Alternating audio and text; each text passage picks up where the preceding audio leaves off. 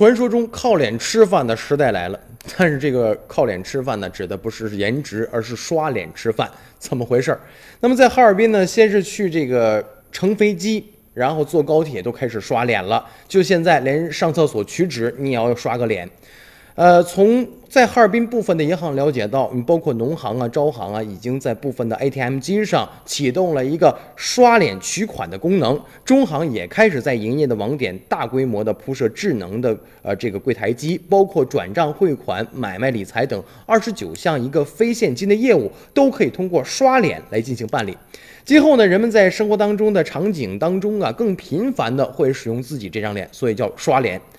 那么二十八号，我们的记者呢就来到了这个西大直街上的一个农行啊，办了一个银行卡，在大厅里呢标有一个刷脸功能的 ATM 机前进行了一个取款。首先呢选择了一个刷脸取款的功能，这个屏幕上就出现了页面提示说，请正视摄像头，然后露出额头，免关，面部无遮挡。在短暂的识别以后呢，这个屏幕又出现了输入手机号码、身份证号码的页面。说明人脸与银行的系统这个照片已经相吻合了，预留了手机号码输入以后再输入密码，这时候就可以取款了。那么整个过程呢是不到一分钟的一个时间，